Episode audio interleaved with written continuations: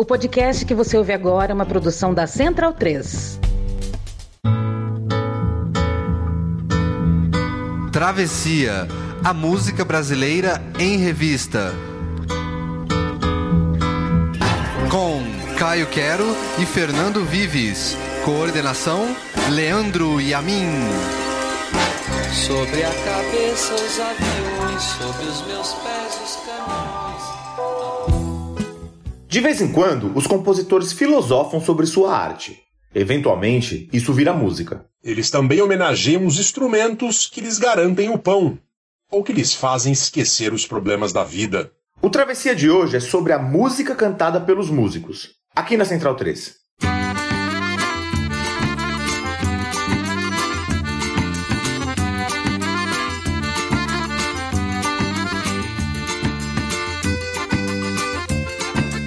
Chora, sanfona sentida, sanfona sofrida. Vem, amor, vem cantar, pois meus olhos ficam querendo chorar. Deixa mágoa pra depois. O amor é mais importante a dois. Chora sanfona, sentida meu peito gemendo. Vai machucando e meu peito de amor vai morrendo. Quanto mais chora, me entrego todinha ao amor. E teu gemido disfarça em minha alma essa dor.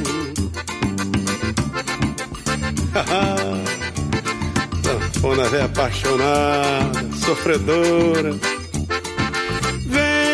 amor, vem cantar, pois meus olhos ficam querendo chorar. Deixa mágoa pra depois. O amor é mais importante a dois.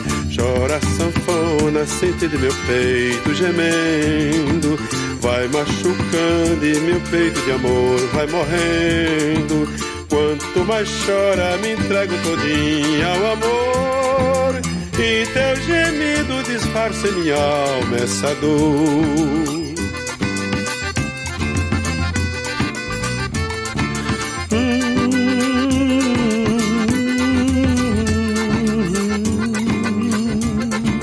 Sofre espritada, vai forrofiando por esse mundo afora, sanfona do povo.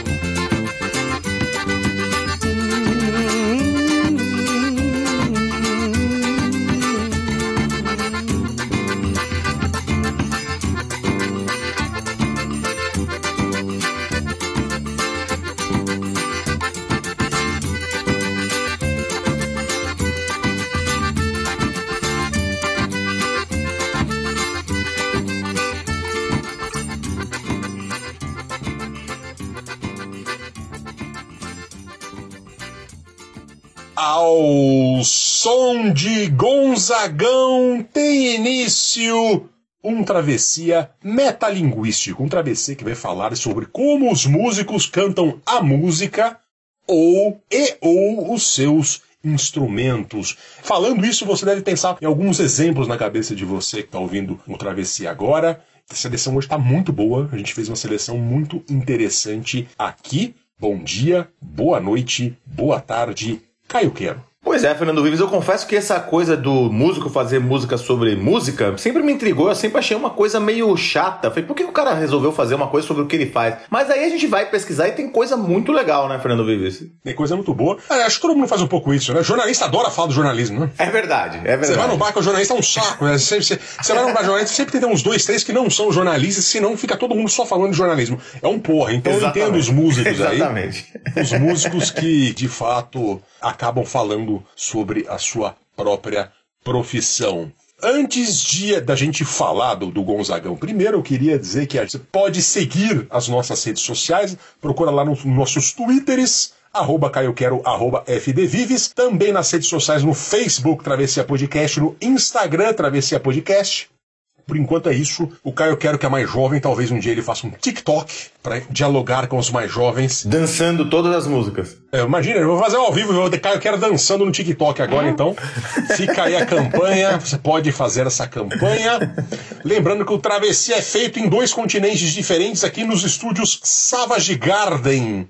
Austrália, Sydney, Austrália, onde eu moro, e também nos estúdios Michel Teló, cara, eu quero que é um grande fã do Michel Teló. Ai, ai, se eu te pego. Cara, eu quero sempre cantando isso. Sempre. Ele que foi o cara que trouxe a sanfona novamente, em homenagem ao Luiz Gonzaga, nos estúdios em São Paulo, a casa de Caio Quero, os estúdios Michel Teló. Tem abraço essa semana, Caio Quero? Temos abraço pro nosso amigo, apoiador, Emílio Salum. Emílio Salum que tá fazendo um levantamento aí das músicas do, do Travessia das antigas. Então, Emico, obrigado, viu? Abração. Valeu, amigo. Você tá fazendo algo que eu cheguei a fazer no começo, mas perdi completamente aí, né? Que catalogar todas as músicas que a gente fez no Travessia. Obrigado, muito obrigado pela força aí. E obrigado pela audiência e apoio desde sempre. E começamos ouvindo Luiz Gonzaga, que solo maravilhoso de sanfona, só poderia ser ele, Luiz Gonzaga do Nascimento, aqui cantando um sucesso antigo de outro mestre do forró, o Dominguinhos, em parceria com a sua parceira Anastácia, parceira musical e parceira da vida. Gravação de 1976, ou seja, os dois maiores nomes do forró, o Gonzagão e o Dominguinhos, para falar do instrumento marcante do gênero, que é a sanfona, ou acordeon, ou acordeona, ou gaita, como é chamado em algumas áreas do sul do país. O mais interessante do acordeão é a sua universalidade. Ele tem origem no Império Austro-Húngaro na primeira metade do século XIX, a partir de uma adaptação portátil de um órgão. Ele surgiu em Viena, aparentemente. Primeiramente, ele se tornou muito popular na Europa Central e Leste Europeu, na Romênia, países da ex-Yugoslávia, Áustria, toda aquela região, até chegar à Rússia, depois indo também para a Europa Ocidental e Sul. É um instrumento típico das músicas da Alemanha, da Suíça, da Itália, da França, da Espanha, de Portugal. E a colonização ibérica trouxe o instrumento para as Américas, onde é típico no Panamá, na Colômbia, também no Cone Sul da América do Sul, Argentina, Uruguai, Paraguai, no sul do Brasil, com influência também dos colonos europeus. No Brasil, há uma teoria de que o acordeão foi levado ao Nordeste por soldados que lutaram na Guerra do Paraguai e lá o conheceram, se tornando um símbolo da música nordestina, em especial o forró.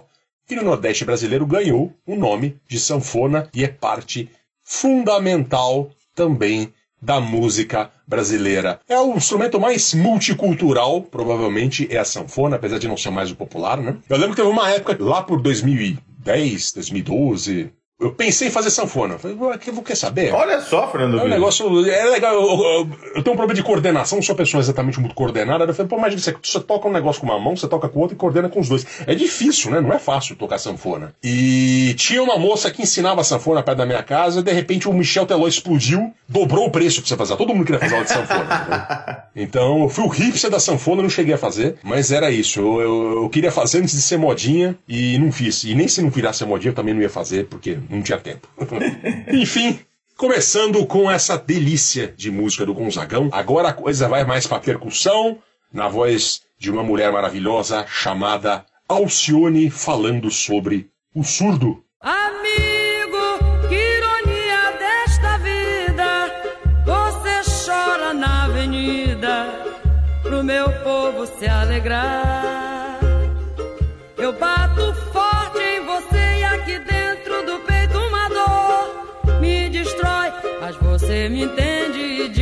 pancada de amor não dói.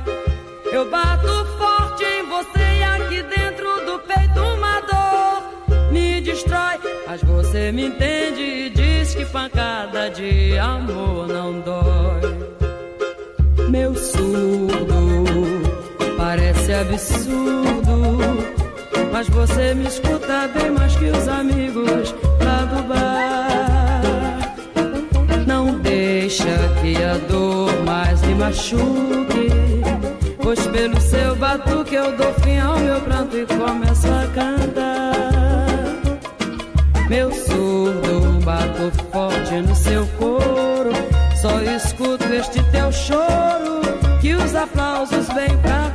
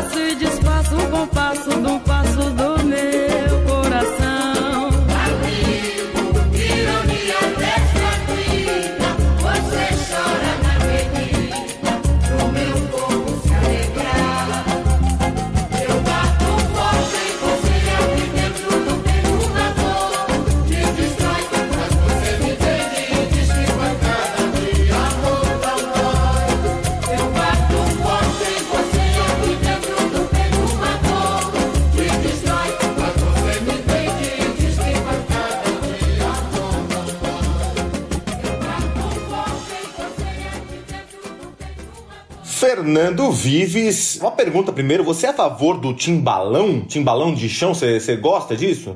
Quem é esse? Não conheço. O timbalão é um surdo, eu também não conhecia. O timbalão é o nome do instrumento surdo em Portugal. Eu achei maravilhoso esse nome. Timbalão de chão é, Olha só, Timbalão. é maravilhoso esse nome. Se eu tiver um cachorro, ele vai se chamar Timbalão. Pois é, Fernando Vives, ouvimos então a grande Alcione, a maranhense Alcione, no seu disco de estreia 1975, numa música em homenagem a esse instrumento tão fundamental na música brasileira e no samba, nas escolas de samba, que é o surdo. E essa música é muito bonita, né? Porque ela compara, ela personifica o surdo, ela tá dialogando com o surdo e fala que mesmo batendo nele, ele é um amigo, e é mais amigo que os amigos do bar. É muito interessante, muito bonita essa música no, no disco de estreia da Marrom, da Alcione, essa música que é uma composição do Paulinho Rezende e do Totonho. E, se eu não me engano, é a estreia da Alcione aqui no Travessia. Acho que ela nunca apareceu injustamente, né? Apareceu uma vez, apareceu uma vez, sim. Tocamos o Não Deixa o Samba Morrer, nós tocamos. Claro, verdade, verdade. A Alcione que nasceu no Maranhão, ela era filha de um músico de banda da PM lá, da, da polícia do Maranhão, e já desde criança estudou instrumentos de sopro, tal, clarinete, começou aos 13 anos de idade a, a estudar, e chegou a fazer parte de, de orquestras e e foi crooner lá. Em 68 ela se mudou pro Rio e aí começou uma carreira participando de programas do Flávio Cavalcante, programas de televisão, programas de rádio. E aí em 75 estourou sendo a Alcione. Alcione que, que chegou até a ser professora antes do estrelato, antes de se tornar a nossa Alcione. E ela cantando aí o surdo é muito interessante. O surdo, que é um instrumento de percussão naturalmente, que tem aquele grave do samba, né? É o grave da escola de samba, é fundamental para para o ritmo das escolas de samba. E é interessante que ele tem várias afinações diferentes, cada escola afina o seu surdo de um jeito, a mocidade afina o, surdo de um jeito, a mangueira de outro. A mangueira que é uma das escolas de samba pioneiras do uso do surdo, mas dizem as lendas que a introdução do surdo no, nas escolas de samba é de autoria do Bide, do Alcebiades Barcelos, o grande Bide que tinha a dupla do Bide com Marçal, e ele fez um surdo de latão de manteiga e pele de cabrito e estreou no carnaval de 28 com a Deixa Falar, a escola de samba, a primeira escola de samba brasileira, com esse surdo aí improvisado e tão lindamente cantado pela Alcione, Fernando Vives. O surdista, né? Não sei se tem esse nome, mas o cara que tá achando. É uma coisa meio. É uma figura de respeito na escola de samba, né? Uma coisa. É uma instituição, é um cara que chega lá, ele é um mestre, né? Ele, ele dita o ritmo, Pois uma é. coisa muito, muito, muito bonita, muito manual, um trabalho muito delicado, né? É uma figura fascinante, não só do carnaval, mas do samba. E agora a gente vai seguir na mesma toada, Clara Nunes, Tristeza, Pé no Chão. Dei um aperto de saudade no meu tamborim. Molhei o pano da cuíca com as minhas lágrimas. Dei meu tempo de espera para a marcação avenida sem empolgação. Dei um aperto de saudade no meu tamborim. Molhei o pano da cuíca com as minhas lágrimas.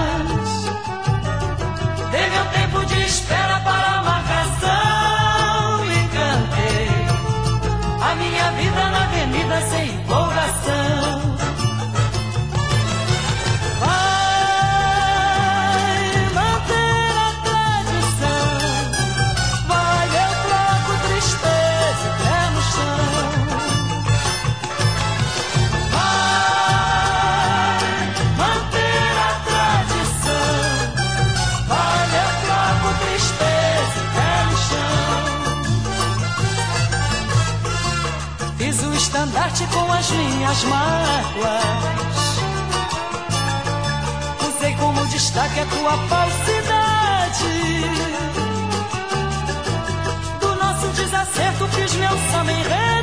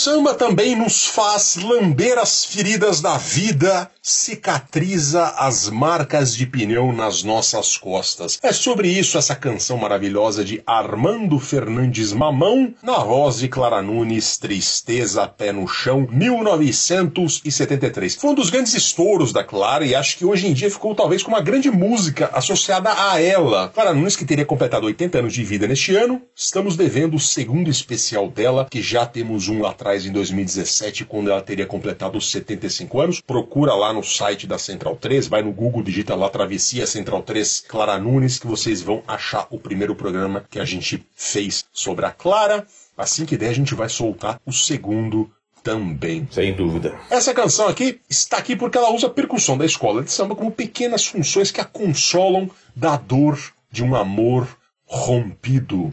Dei um aperto de saudade no meu tamborim, molhei o pano da cuíca com as minhas lágrimas, dei meu tempo de espera para marcação e cantei a minha vida na avenida sem empolgação. É uma pessoa em processo de cicatrização emocional. Eu gosto que a Clara mandando um recado para as inimigas. Fiz o estandarte com as minhas mágoas. Eu usei como destaque, sabe o que, Caio Quero? A tua falsidade. Nossa. Do nosso desacerto fiz meu samba enredo, no velho som da minha surda dividi meus versos. Uma delícia essa música, né? Uma coisa meio sai da alma, né? Você vê como uma pessoa que tá ali extravasando e ela faz essa, essa, essa poesia, né? E ela tem essa relação poética entre os sentimentos dela, o processo de cicatrização e a percussão da música, os sons que fazem não só a música, mas também com as coisas do carnaval, né? Fiz o estandarte com as minhas mágoas, com todo o processo do carnaval, né? Um clássico que se encaixa naquela velha máxima de que o carnaval é feito para esquecermos as dores da vida. A gente alegra no carnaval porque a vida é difícil no Brasil. A vida das pessoas que fizeram carnaval, especialmente dos negros que começaram isso tudo, sempre foi muito difícil. E ali é o momento para dizer que a vida vale a pena. Lindo demais, Clara Nunes, que cantora, né? Que, que, que coisa deliciosa que era Clara Nunes. A voz dela, uma cantora excepcional. E agora a gente vai ainda ali andando ali nos anos 70, a gente vai ouvir Sérgio Sampaio. Um livro de poesia na gaveta não adianta nada. Lugar de poesia na calçada, lugar de quadro é na exposição. Lugar de música no rádio, ator se vê no palco e na televisão. O peixe é no mar, lugar de samba enredo é no asfalto. Lugar de samba enredo é no asfalto. Aonde vai o pé, arrasta o salto. Lugar de samba enredo é no asfalto. Aonde a pé vai, se gasta a sola. Lugar de samba enredo é na escola.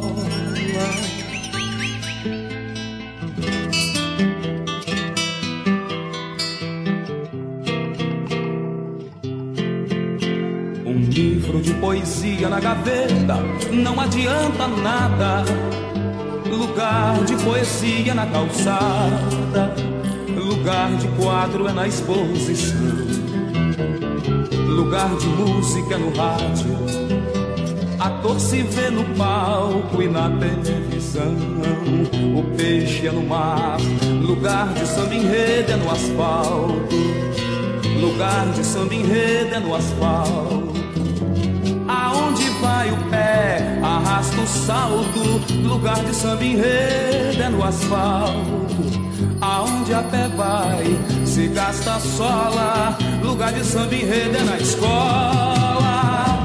Aonde vai o pé, arrasta o salto. Lugar de samba enredo é no asfalto. Aonde a pé vai, se gasta a sola. Lugar de samba enredo é na escola. Arrasta o salto. Lugar de samba enredo é no asfalto. Aonde a pé vai, se gasta sola. Lugar de samba enredo é na escola.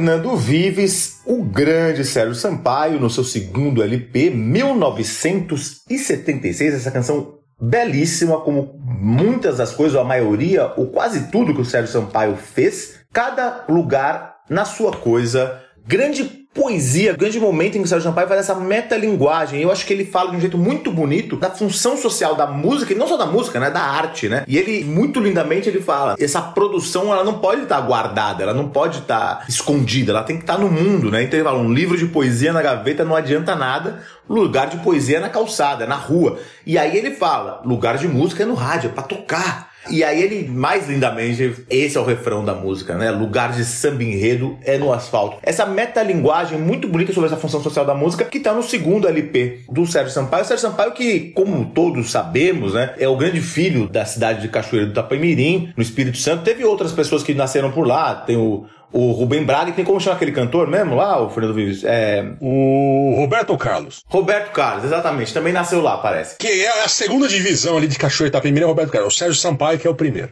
exatamente. Sérgio Sampaio que, como a gente disse, ele nasceu em Cachoeira. O pai dele era um compositor também, músico, como o Alcione. O pai dele já compunha, fez uma música muito legal. Depois procurem Calar a Boca Zebedeu, que o Sérgio Sampaio gravou. E o Sérgio Sampaio ele começou a sua carreira como disc jockey. Ele começou a carreira apresentando programas de rádio. Aí foi que ele, ele bebeu toda essa, essa música, né? Toda essa formação musical. E aí depois ele começou, foi pro Rio de Janeiro para tentar uma carreira como cantor mesmo, como cantor e compositor. Conheceu Raul Seixas lá, o Raul Seixas ele deu uma força, Raul Seixas era produtor de gravadora na época, deu uma puta força para ele. E aí eles gravaram um disco em conjunto, né? Ele, o Raul, a Miriam Batucada e o Ed Stark gravaram a Sociedade da Gran Ordem Cavernista apresenta a Sessão das 10, que é um disco malucaço, em 71. Só que aí o Sérgio Sampaio também muito apoiado pelo Raul, foi gravar outro disco. E aí esse disco foi uma coisa absurda, né? Foi eu quero é botar meu bloco na rua, em 73. E aí foi um negócio muito louco. Foi assim, 500 mil cópias. Imagina em 73 você, você vender 500 mil cópias. É uma música que todo mundo conhece, é a música mais famosa dele. O disco todo é muito bonito. E isso fez com que ele virasse um popstar. Só que aí ele tinha o desafio de fazer o segundo disco, né? E o, o segundo disco, ele, na cabeça do Sérgio Sampaio, assim, agora eu vou me consolidar. Tanto que ele deu o nome do disco, do LP, de Tem Que Acontecer. Porque assim, ó, depois daquele sucesso, agora tem que acontecer. E aí ele fez um disco que é uma obra-prima. Uma, a capa é linda, tem umas as mãos. É uma coisa maravilhosa. Maravilhosas, cara. Mão numa terra seca, assim, acho que imagino que sejam as mãos dele, não sei se são, são, são as mãos dele. E assim, é de cabo a rabo um grande disco. Só que o problema é que não aconteceu, né? O disco não aconteceu, não vendeu quase nada. O pessoal tava querendo mais essa coisa do Sérgio Sampaio, essa marcha de carnaval do eu quero botar no meu bloco na rua e não, não sacou essa sofisticação dele na, naquela época e essa mistura de, de ritmos e samba, baião e rock, uma coisa muito interessante. E aí não aconteceu. Sérgio Sampaio continuou com uma carreira que não aconteceu, teve essa pecha de, de maldito por muito tempo, embora fazendo músicas belíssimas, procurem mais coisas dele. E aí tinha um problema seríssimo com alcoolismo, praticamente não dormia, bebia demais, tinha uma vida muito desregrada, acabou adquirindo uma pancreatite em, em, razão do seu alcoolismo e aí morreu precocemente aos 47 anos, Fernando Vives. Mas é um cara que a gente sempre fala aqui e eu acho que, embora a gente fale aqui muito e insista, tem que ser mais ouvido e as pessoas têm que conhecer o Sérgio Sampaio porque ele é um primor, uma instituição da música brasileira, Fernando Vives. Fazia até porque a gente não trazia, né? Já fazia um bom tempo. Pois é. Tem uma época que a gente tocava bastante. A música dele é uma coisa muito querida, muito profunda né? Sim. Ele tem uma, uma, uma sensibilidade impressionante, uma coisa meio para baixo, muitas vezes também. Sim. Mas já que Sampaio é de fato uma coisa. Como é bom ter um Sérgio Sampaio para chamar de nosso na música brasileira. Exato. E agora a gente vai ouvir Lenine.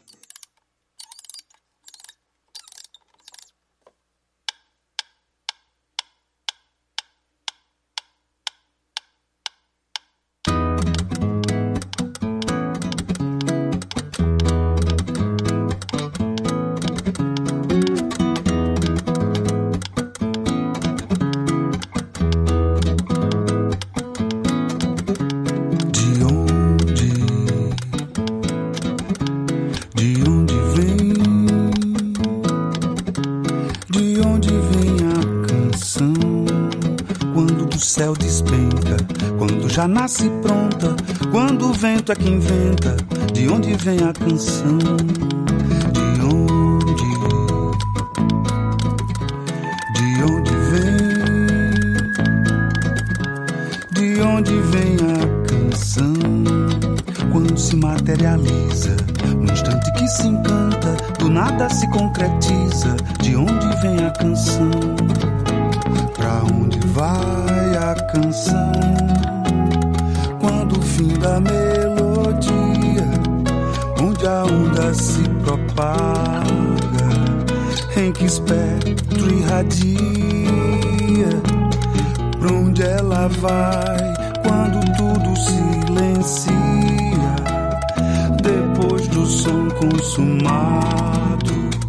Onde ela existiria?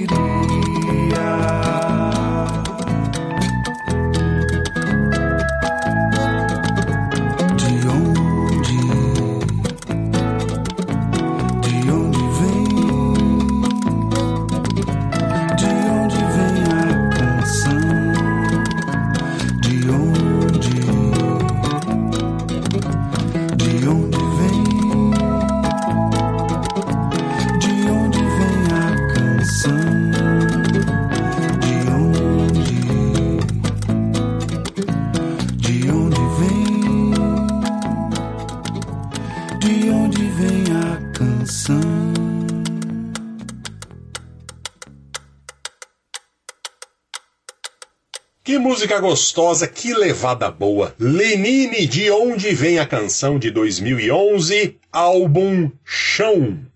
Impressionante como a carreira do Lenine é consistente, né? Ele sempre ali em alto nível. E aqui, um exercício quase filosófico, uma canção metalinguística sobre como a canção vem e para onde ela vai depois de vir.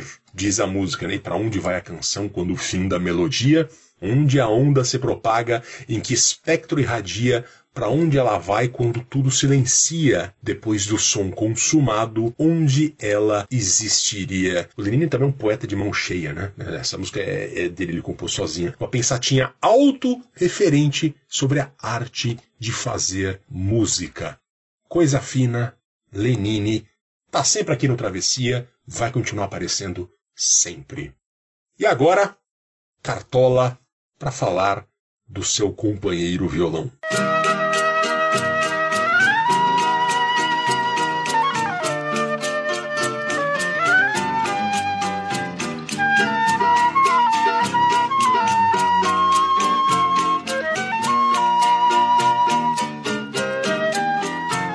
Ai, essas cordas de aço, este minúsculo braço do violão que os dedos meus acariciam. Ah, esse bojo perfeito que trago junto ao meu peito. Só você, violão, compreende porque perdi toda a alegria. E no entanto, meu filho, pode crer, eu adivinho.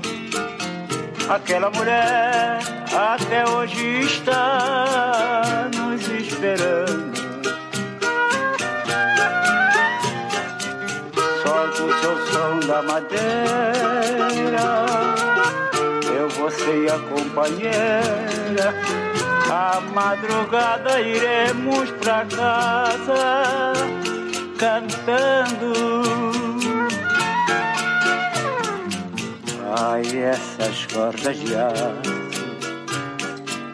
esse minúsculo braço do violão que os dedos meus acariciam.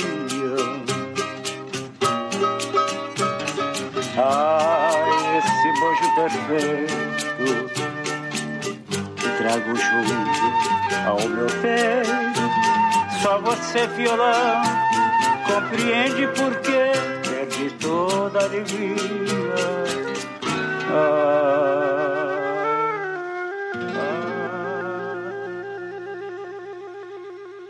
este violão, ou melhor, estas cordas de aço que casam perfeitamente com a voz do Cartola. 1976, aquele disco que o Cartola está na janela junto com a Dona Zica. E como é típico do Cartola, ele canta a dor de um amor. Mais do que isso, ele canta a companhia do violão ao homem que está longe de seu amor. E no entanto, meu pinho, pinho ali, já se referindo à madeira que faz o violão, pode crer ou adivinho, aquela mulher até hoje está nos esperando. Solte o seu som da madeira, eu, você e a companheira, à madrugada iremos para casa cantando. Apesar de ter a tristeza, sabe? Com o violão ao fundo fazendo acompanhamento dessa letra lindíssima, tem pelo menos uma mensagem de esperança aqui, né? Impressionante harmonia, a qualidade de letra, um samba clássico.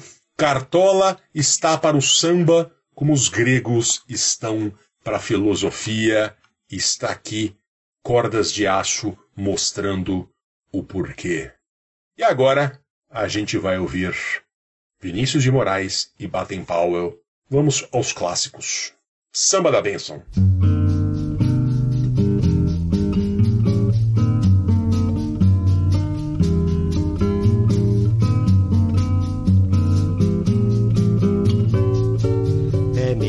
Ser alegre que ser triste. Alegria é a melhor coisa que existe. É assim como a luz no coração.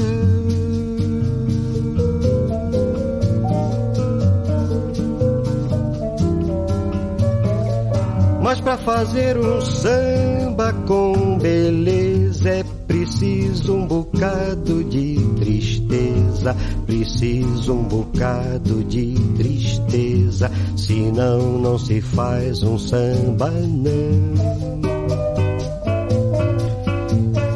Senão é como amar uma mulher só linda. E daí?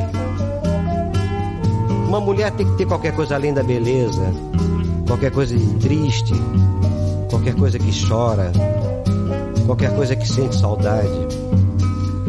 Um molejo de amor machucado, uma beleza que vem da tristeza de se saber mulher, feita apenas para amar, para sofrer pelo seu amor e para ser só perdão.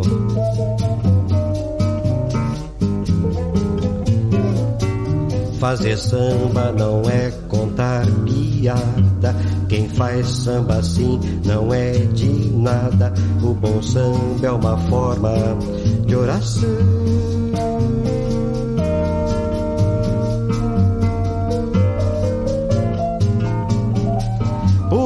É a tristeza que balança e a tristeza tem sempre uma esperança. A tristeza tem sempre uma esperança de um dia não ser mais triste, não.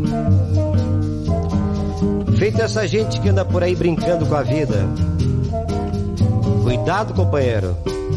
A vida é pra valer. E não se engane, não. Tem uma só. Duas mesmo que é bom, ninguém vai me dizer que tem sem provar muito bem provado, com certidão passada em cartório do céu e assinado embaixo. Deus, e com firma reconhecida.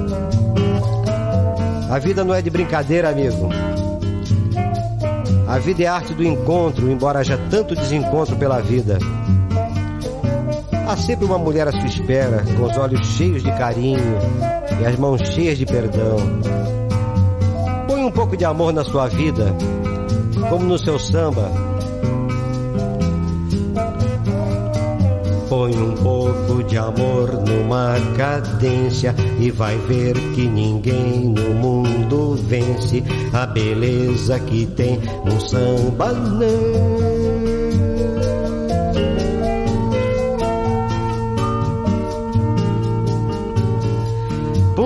Samba nasceu lá na Bahia e se hoje ele é branco na poesia, se hoje ele é branco na poesia, ele é negro demais no coração.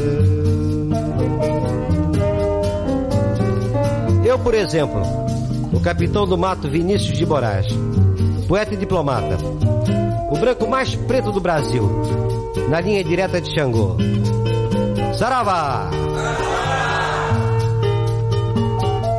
A benção, senhora, a maior e alorixá da Bahia, terra de Caíra e João Gilberto.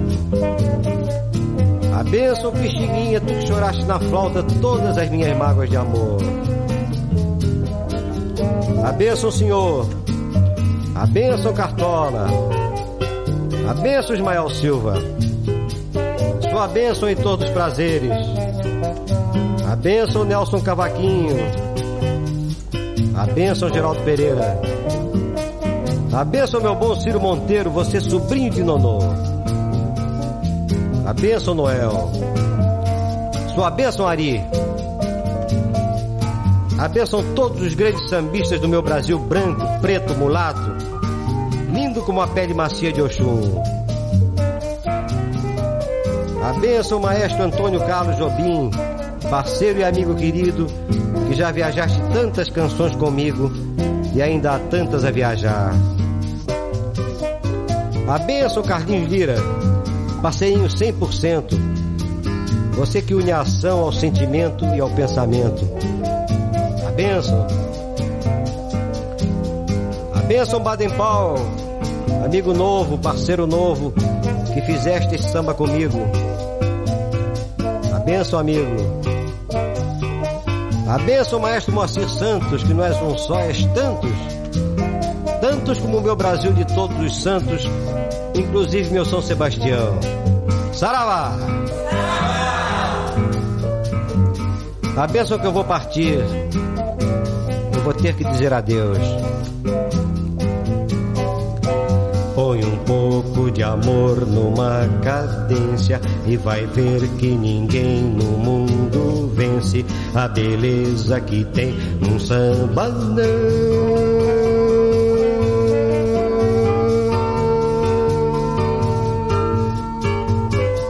Porque o samba nasceu lá na Bahia e se hoje ele é branco na poesia, se hoje ele é branco na poesia, ele é negro demais no coração.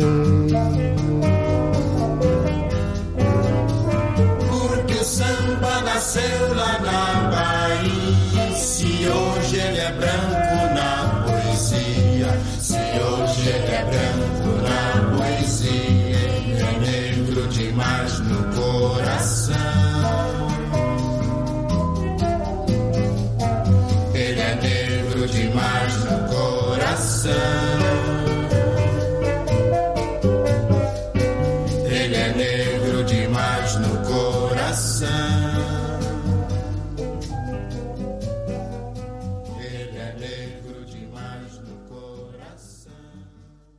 Fernando Vives estava falando sobre filosofia e aqui a gente ouviu as obras completas filosóficas de Moraes, vírgula, Vinícius, né? Vinícius de Moraes e Baden-Powell, 1967. Essa música que tem um poder, a gente já tocou umas trocentas vezes aqui, mas eu sempre trago de volta porque é uma coisa lindíssima. Samba da Benção, a gente ouviu então de 67. Essa é uma das primeiras composições dessa parceria maravilhosa e tão importante para a música brasileira, que é Baden e Vinícius. E aí a gente tem, eu acho que a, uma das definições mais bonitas de samba, eu sempre falo isso, mas é porque é, é coisa linda.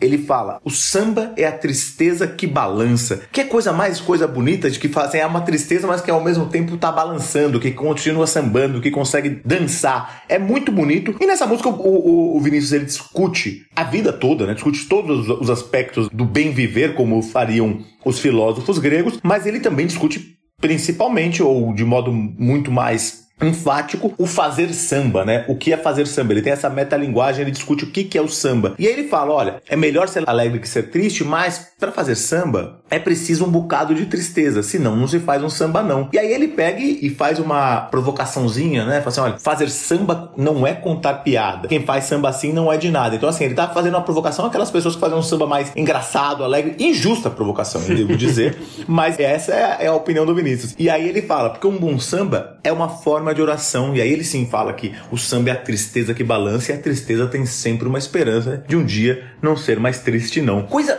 belíssima do Vinícius, essa letra. Essa letra que foi citada por ninguém menos que Papa Francisco, sumo pontífice da Igreja Católica. Ele foi citado Eu não lembrava. numa encíclica da Igreja Católica, encíclica que é, que é o documento mais importante da Igreja Católica, onde os papas eles dão as diretrizes aí da Igreja. Ele citou a- o samba da bênção, principalmente naquela parte, naquele texto que fala: a vida é a arte do encontro, embora existam tantos desencontros, né? Que é isso, essa canção, ela- essa letra, ela é cheia de lições filosóficas aí. Só que ela tem uma, embora ela chame-se samba da bênção e tem uma esse aspecto mais filosófico, ela tem uma, uma origem um pouco menos religiosa, digamos assim. A história é meio assim. O Baden, ele chegou com esse tema, ele dava aula de violão na juventude, e aí ele tinha um aluno que era muito ruim, era tipo como se fosse Fernando Vives tentando tocar sanfona lá com a fazer o curso de sanfona.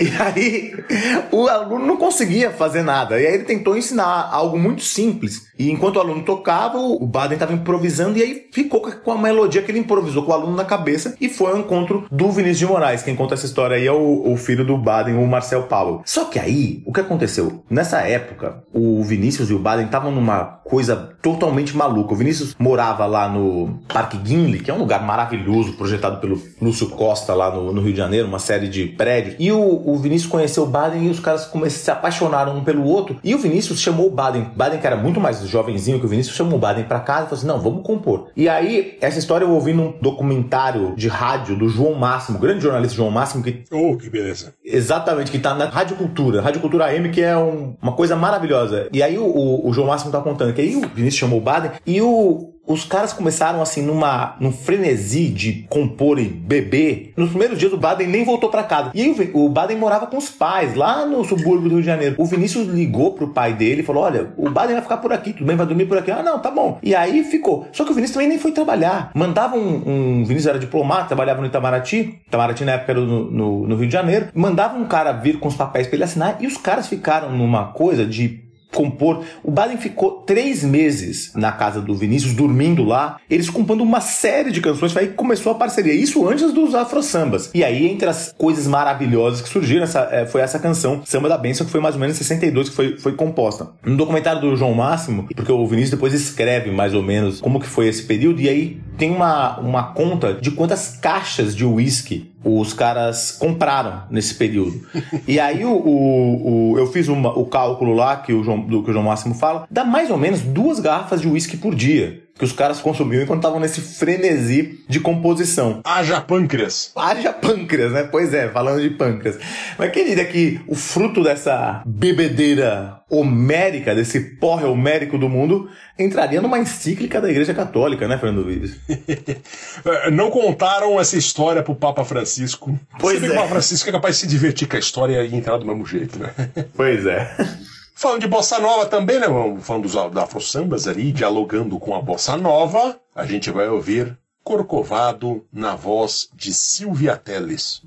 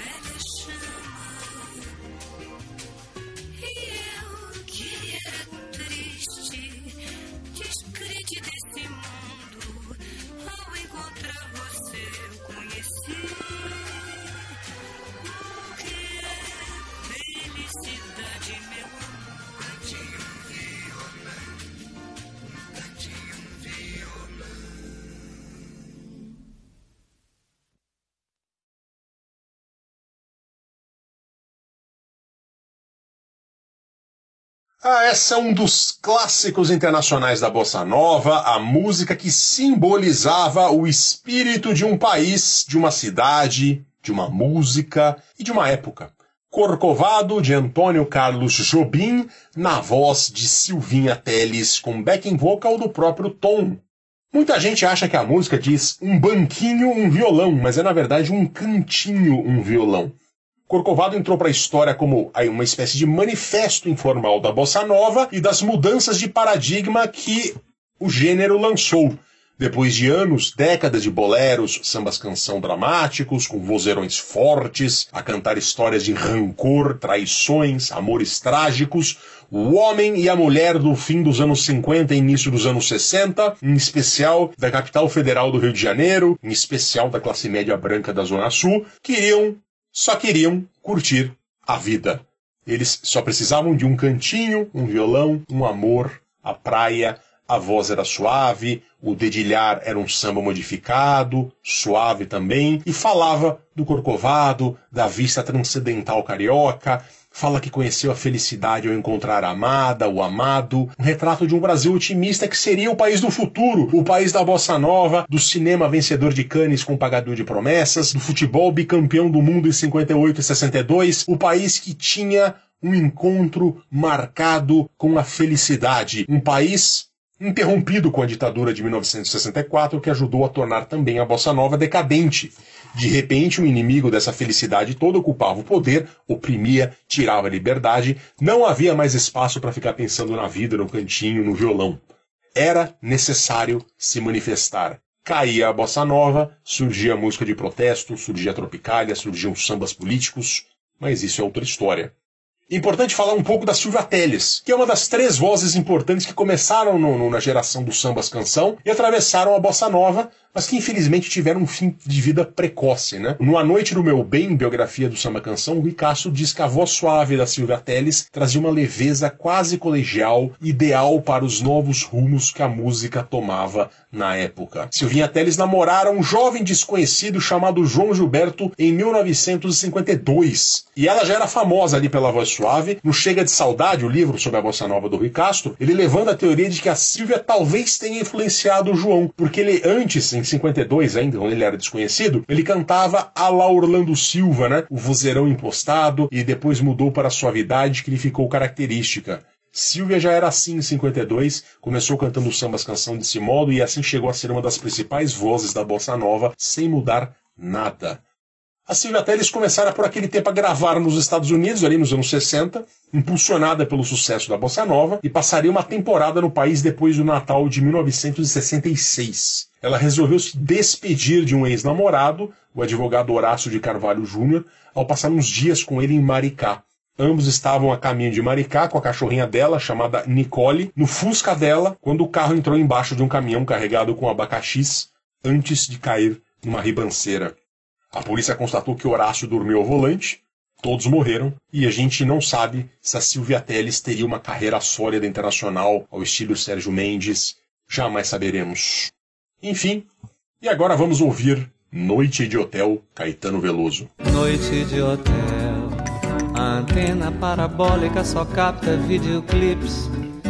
Diluição em água poluída e a poluição é química e não orgânica do sangue do poeta, cantilena diabólica, mímica pateta, noite de hotel. E a presença satânica é a de um diabo morto em que não reconheço o anjo torto de Carlos, nem o outro, só fúria e alegria. Pra quem titia Jagger pedia simpatia noite de hotel, ódio a Grambel e a telefonia, chamada transatlântica. Não sei o que dizer a essa mulher, potente e iluminada, que sabe me explicar perfeitamente, não me entende e não me entende nada noite de hotel Estou a zero, sempre o grande otário e nunca o ato mero de compor uma canção. Pra mim foi tão desesperadamente necessário.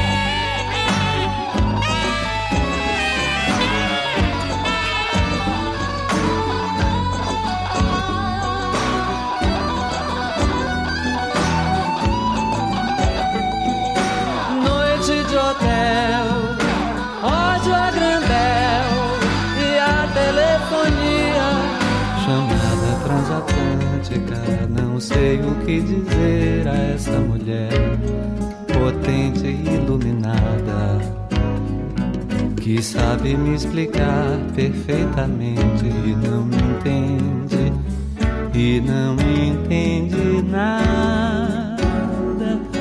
Noite de hotel. Estou a zero, sempre o grande otário e nunca o ato mero de compor uma canção. Pra mim foi tão desesperadamente necessário.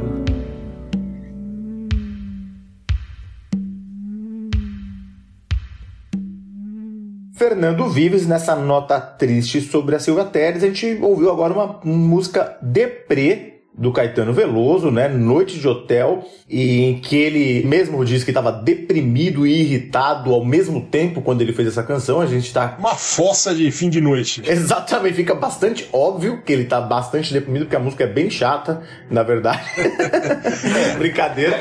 Mas a música é. A história é interessante porque assim, ele fez uma coisa que é muito, muito comum na vida de todo artista, né? Você tá numa turnê e você vai pra um hotel depois e fica sozinho lá normalmente. E ele tava em Lisboa e ligou a televisão e era em 87. E aí, o Brasil não existia ainda, mas aí ele começou a ver MTV. E a MTV, na época, era uma novidade, era uma coisa americana, né? Então, assim, tinha os, os videoclipes. E aí, quando o Caetano viu os videoclipes, ele achou aquela uma coisa horrorosa. Ele falou assim: são uns filminhos, uns pequenos filmes que são uma bobagem. Ele achou a música ruim e ele tava irritado, naturalmente. E aí fez essa, essa canção basicamente contra a MTV e os videoclipes. né? A MTV que depois foi tão generosa com ele, né? E aí ele fala sobre também. O Caetano é um cara que cita muito, faz muito essa metalinguagem, né? Em Tigresa ele fala como é bom poder tocar um instrumento. E aqui ele fala, ele tá nessa fossa terrível e aí ele, e ele termina falando e nunca o ato mero de compor uma canção pra mim foi tão desesperadamente necessário. Essa música e, e a composição como terapia né? Que é muito interessante a terapia pra essa tristeza aí. E a gente vai terminar com outra, um outro clássico da MPB, né, Fernando Vives? Nos Bailes da Vida, de 1981, do Milton Nascimento, canção do Milton e Fernando Brant. Essa música tem uma, uma história interessante, porque quando ela foi composta, o Milton tinha voltado a morar em Belo Horizonte por um período. E nesse período, ele então começou a ficar meio nostálgico da vida dele antiga e tal, e fez umas canções e mandou essa música pro Fernando Brant por uma letra. E aí o Fernando Brant fez uma letra e o, o mandou pro Milton. Mas o Milton, quando viu a letra, ele não gostou. Isso é uma coisa que, tipo, era inédito. O Milton nunca tinha feito isso. Falou assim, aí chamou o Fernando Brant na casa dele, no apartamento em BH, e falou, pô, olha, não é isso. Aí explicou pro Fernando que ele tava com essa coisa nostálgica do. Porque o Milton, o que aconteceu? Ele, quando ele, ele conheceu, ele era garotão, moleque lá, conheceu já o Wagner Tiso e a família Tiso lá em Minas, eles fizeram uma bandinha. E a, a bandinha tinha um, um, nome curioso que chamava os W Boys. Porque todo mundo chamava, começava com W na família do, do Wagner Tiso, né? Inclusive o Wagner. Só que aí o Milton não, então eu, os, os caras sacaneavam ele falando que ele tinha que mudar o nome dele pra Wilton. Mas aí, enfim, ele não mudou, ele, ele assinava como Milton Wheeler, na verdade, naquela época lá, pra ficar os W Boys, né? Mas aí eles faziam essa coisa. Foi aí que o Milton começou a carreira musical dele mesmo profissional, né? Como uma bandinha de como um crooner de baile. E aí ele tava nostálgico desse tempo e aí explicou isso pro Fernando Brant que aí veio com essa composição. Fernando Luiz tem uma lenda, é, essa história é contada num livro muito legal, uma biografia do, do Milton, que é o livro Travessia, por acaso, né? Da Maria Dolores. Que coincidência. Pois é, coincidência, né? é, inclusive, parece que vão fazer uma novela sobre o nosso podcast, eu fiquei sabendo, viu, Fernando Luiz? Pois é. Falem com os nossos advogados, senhor Cacai. Pois é. Pra gente negociar com a Globo. E, Vives, tem uma, uma, uma lenda dessa música que é muito difundida na internet, que até faz sentido pela história, porque tem uma lenda que essa música foi feita em homenagem a Roupa Nova. Não é verdade. Aparentemente não é verdade. Embora faça algum sentido, porque o Roupa Nova, ele participa dessa canção. Os instrumentistas e os backing vocals to são todos os caras do Roupa Nova. É Roupa Nova que nós somos muitas vezes acusados de não tocar Roupa Nova o suficiente nesse programa. Tá aí Roupa Nova pra quem gosta. Vão ouvir Roupa Nova. Os instrumentistas são todos os caras do Roupa Nova. Mas acontece que foi, foi diferente, na verdade. O Roupa Nova, ele era uma banda que acompanhava o, vários músicos e fizeram muitas músicas e o, o Milton tinha ouvido os caras e chamou para participar do disco. Mas essa música não é homenagem à carreira do Roupa Nova, que naquela época ainda estava nos bailes da vida, depois veio estourar com as suas canções mistura pop romântica e algo brega, né, Fernando Vives? Pois é, o, o, o, show do Milton, esse show dessa turnê de despedida que tá, o último, última sessão de música ele tá fazendo agora. O filho dele, né? Ele fez, o, o Wall fez um perfil muito interessante do filho dele que ele fala que tem outra sessão dos clássicos, né, do, do, do, do, que o Milton é reconhecido como músico, e tem uma sessão mais farofa, que é uma, uma sessão mais pop, assim, do show, que essa é uma dos carro-chefes, todo mundo pede e tal. Antes do programa tá falando que essa música é meio que o Legião Urbana do Milton, né, assim, uma coisa meio, aquela coisa é mais pop, de fato, tem mais essa pegada popular, que faz parte, com o Milton também é um cara muito popular, né, ele, todo mundo conhece o Milton no Brasil, e ele, ele tem tanto o lado popular quanto o lado, ele junta o sucesso popular com sucesso de crítica. E ao som deste clássico pop nos bailes da vida, tem fim o travessia metalinguístico dos músicos falando sobre os músicos, sobre as músicas, sobre os instrumentos. Caio Quero, obrigado pela parceria. Obrigado. Até a próxima, senhores. Até.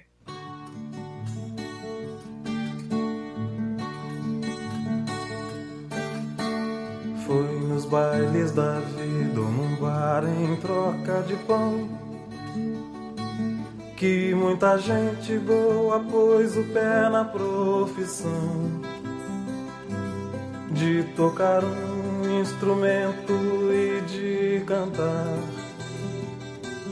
Não importando se quem pagou quis ouvir, foi assim. Cantar era buscar o caminho que vai dar no sol. Tenho comigo as lembranças do que eu era. Para cantar nada era longe, tudo tão bom. Tem a estrada de terra na boleia de caminhão. Era assim.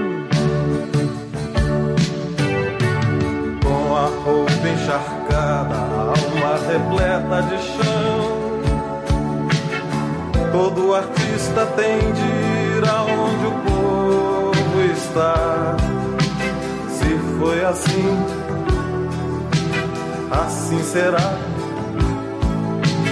Cantando me desfaço e não me canso de viver, nem de cantar.